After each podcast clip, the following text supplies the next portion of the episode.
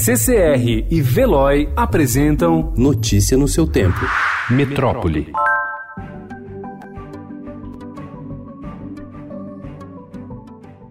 O estilo de vida nas grandes cidades, permeado por estresse, má alimentação e sedentarismo, pode estar afetando não só a saúde mental de seus moradores, mas também o funcionamento do sistema mais importante do corpo, o cardiovascular. Um estudo da Universidade de São Paulo, que vem acompanhando há anos os indicadores de saúde de milhares de paulistanos, revela que só 7% dos moradores adultos da capital paulista têm uma saúde cardiovascular ideal, condição que diminuiria o risco de problemas como infarte ou acidente vascular cerebral.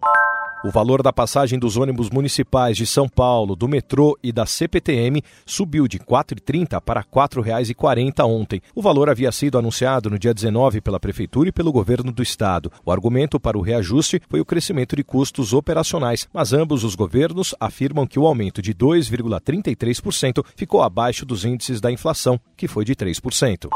O ano de 2019 deve apresentar uma nova queda nos indicadores de criminalidade no país, conforme apontam as prévias dos dados federais. Após um ano recorde de homicídios em 2017, quando cerca de 65 mil pessoas foram assassinadas, o número caiu 10% em 2018, tendência que se manteve no primeiro ano da gestão do presidente Bolsonaro. A interpretação que faz o sociólogo Renato Sérgio de Lima, diretor-presidente do Fórum Brasileiro de Segurança Pública, é de que Bolsonaro e o ministro da Justiça, Sérgio Moro, surfam na onda da queda dos indicadores e desperdiçam o protagonismo que poderia levar a ações inovadoras e estruturantes na área. Notícia no seu tempo. Oferecimento CCR e Veloy.